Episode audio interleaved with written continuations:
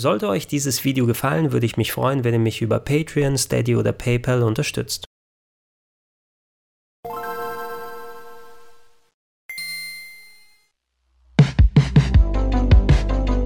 Schönen guten Tag und herzlich willkommen auf rpgheaven.de zu Gregor testet die PlayStation 5 in der Disk-Version.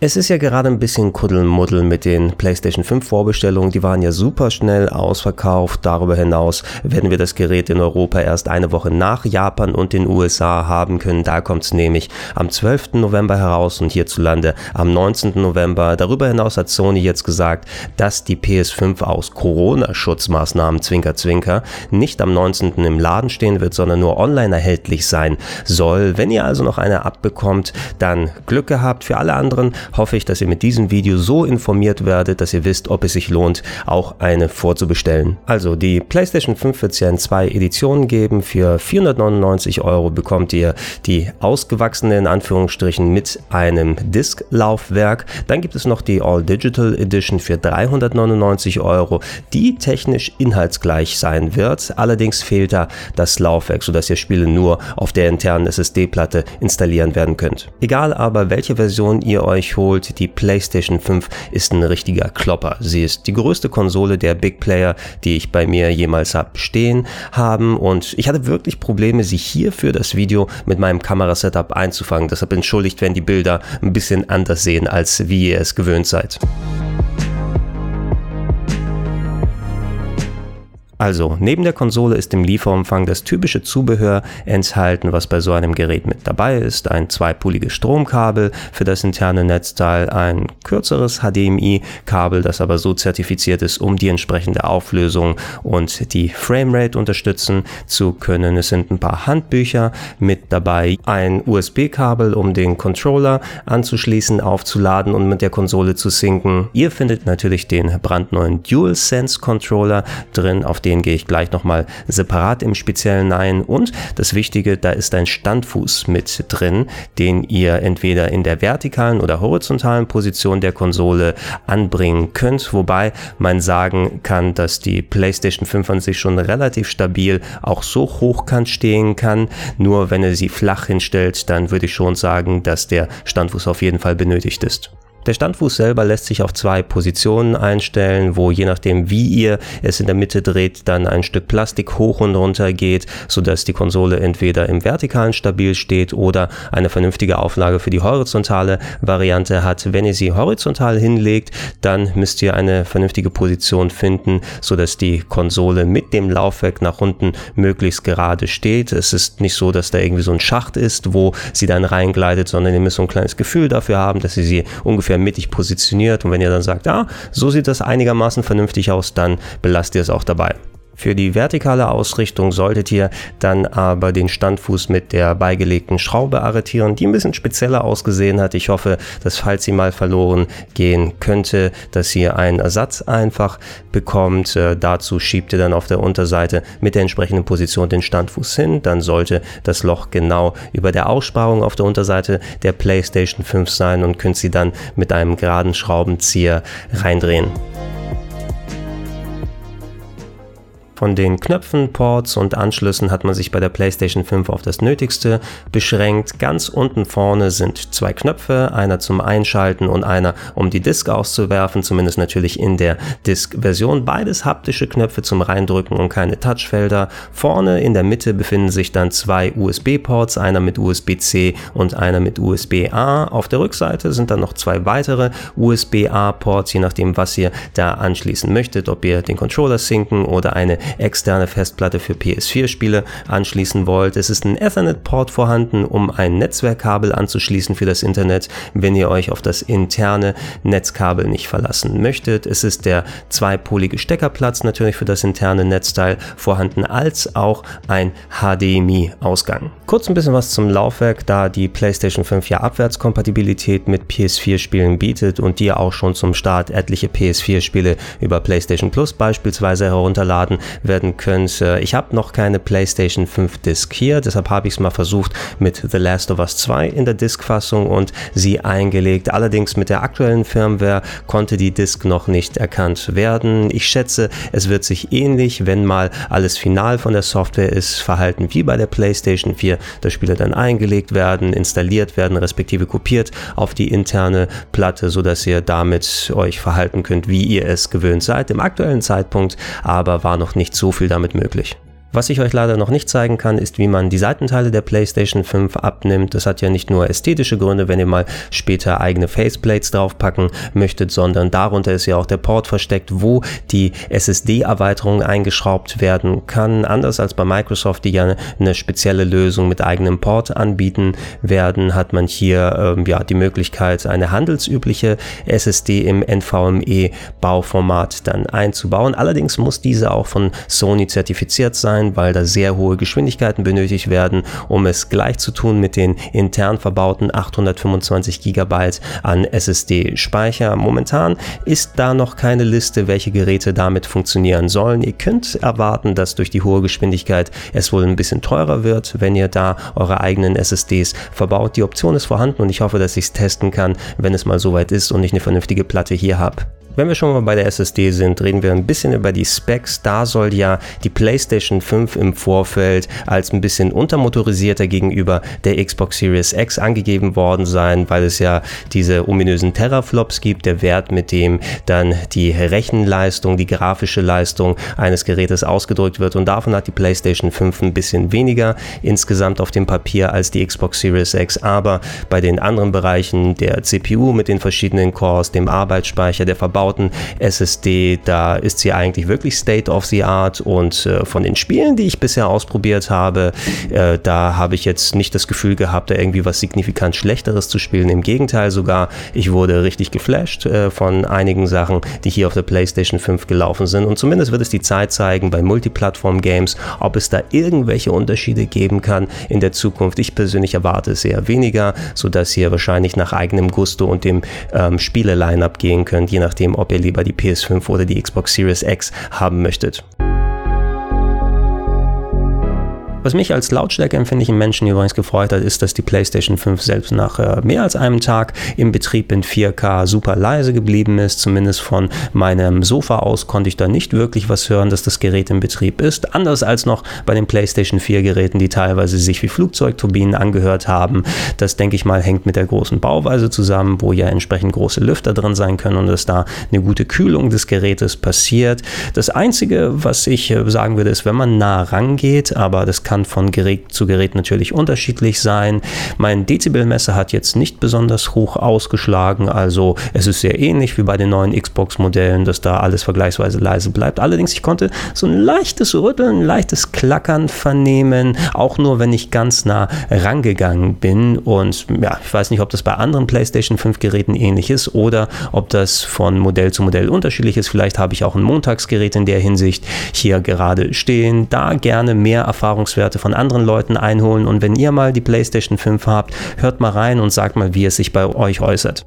Das neue Menü der PlayStation 5 erinnert stark an das der PlayStation 4, aber es wirkt alles nochmal ein bisschen glatter. Natürlich jetzt, wo das auf 4K auf meinem Fernseher läuft, ähm, habe ich das Gefühl, dass es nochmal ein bisschen mehr detaillierter, ein bisschen mehr Feinarbeit habt. Ihr habt im Hauptmenü die ähnlichen Kacheln oben, je nachdem, welche Spiele ihr installiert habt, wie es auf der PlayStation 4 gewesen ist. Nur ein bisschen kleiner sind sie jetzt vorhanden. Was ich noch nicht finden konnte, aber das ist auch noch eine Vorabversion des Betriebssystems, ist die Möglichkeit, Ordner zu machen. Das war mir persönlich sehr wichtig auf der PlayStation 4, weil sonst äh, hätte ich einfach nur eine lange Liste an Games gehabt und nicht so sortiert, um dann das zu finden, was ich gerade zocken möchte. Ihr habt die Möglichkeit zusätzlich noch eine weitere Leiste unten einzublenden, vor allem während ihr in den Spielen drin seid, um ein paar grundlegende Funktionen zu machen, so dass ihr nicht immer dann gleich wieder zurück ins Hauptmenü gehen solltet und es fühlt sich eigentlich halbwegs vertraut an. Wie gesagt, die Experience ist nah dran an der der PlayStation PlayStation 4, aber nochmal durchgeschliffen, in bestimmten Punkten angepasst und äh, ich denke, da mit ein bisschen mehr Erfahrung werde ich wahrscheinlich noch weiter ins Detail gehen können, aber ich habe mich zurechtgefunden und ich finde, es ist ganz schön umgesetzt worden bisher. Ganz spannend für mich war der Controller der PlayStation 5, der DualSense. Ich habe es ja auch an anderer Stelle schon gesagt. Ich finde, der DualShock 4 ist schon mit der beste Controller, den ich ähm, seit langer Zeit in den Händen halten durfte. Nicht nur von den Analogsticks her, die sich äh, meines Erachtens auch äh, besser steuern lassen als die vergleichbaren Xbox-Counterparts. Ich habe einfach mehr Präzision für die Art, wie ich spiele damit, als auch äh, das Steuerkreuz ist sehr gut. Die Knöpfe lassen sich vernünftig drücken. Ich benutze den DualShock 4 4 äh, mit Adaptern auf so ziemlich allen anderen Geräten, ob es auf dem PC der Switch ist oder bei der Retrobox für alte 2D-Games. Da habe ich also absolut keine Probleme damit. Und der DualSense, der macht eben das ein bisschen anders. Der hat die grundsätzliche Form des DualShocks, allerdings ist alles nochmal ein bisschen abgerundet. Die deutlichsten Unterschiede, die ihr zuerst seht, sind beim Steuerkreuz und den Knöpfen. Die Knöpfe jetzt natürlich haben keine Farben mehr, sondern durchsichtiges Plastik, aber sie haben wie bei der PlayStation 4 nicht mehr diese leichte Erhöhung Erhöhung, so dass ihr eine glatte Fläche habt, wo die Knöpfe und das Steuerkreuz drauf sind, sondern sind der Form des Gehäuses angepasst. Dadurch finde ich, liegt der DualSense im ersten Moment ein bisschen komisch in der Hand. Es fühlt sich anders an als sonst. Und von der Präzision her, man kann das Steuerkreuz und die Knöpfe vernünftig benutzen, aber es ist ein anderes Feeling als bei der PlayStation 4 mit dem DualShock 4. Und da muss ich erstmal vernünftige 2D-Games in die Hand bekommen, um zu gucken, gehen da die Hadokens und die Shoryukens und die Hurricane Kicks vernünftig damit. Ich hoffe, dass es so ist, aber rein haptisch bin ich äh, mental noch ein bisschen mehr beim DualShock 4. Ein sehr schönes Showcase für den Controller findet sich übrigens in Astros Playroom, wo die erweiterten Funktionen nochmal speziell gezeigt werden. Die Bewegungssteuerung ist wieder mit drin, das Touchpad, wie ihr es von der PlayStation 4 kennt, so dass ihr mit dem Finger drauf malen könnt oder den Knopf reindrücken könnt, ist vorhanden. Ähm, nicht mehr da ist die große Lampe hinten am Controller, die ja hauptsächlich für VR-Geschichten gedacht war. Ich denke, dass das hier in der Zukunft ein bisschen anders gelöst wird. Ihr werdet ja noch euer altes PlayStation VR anschließen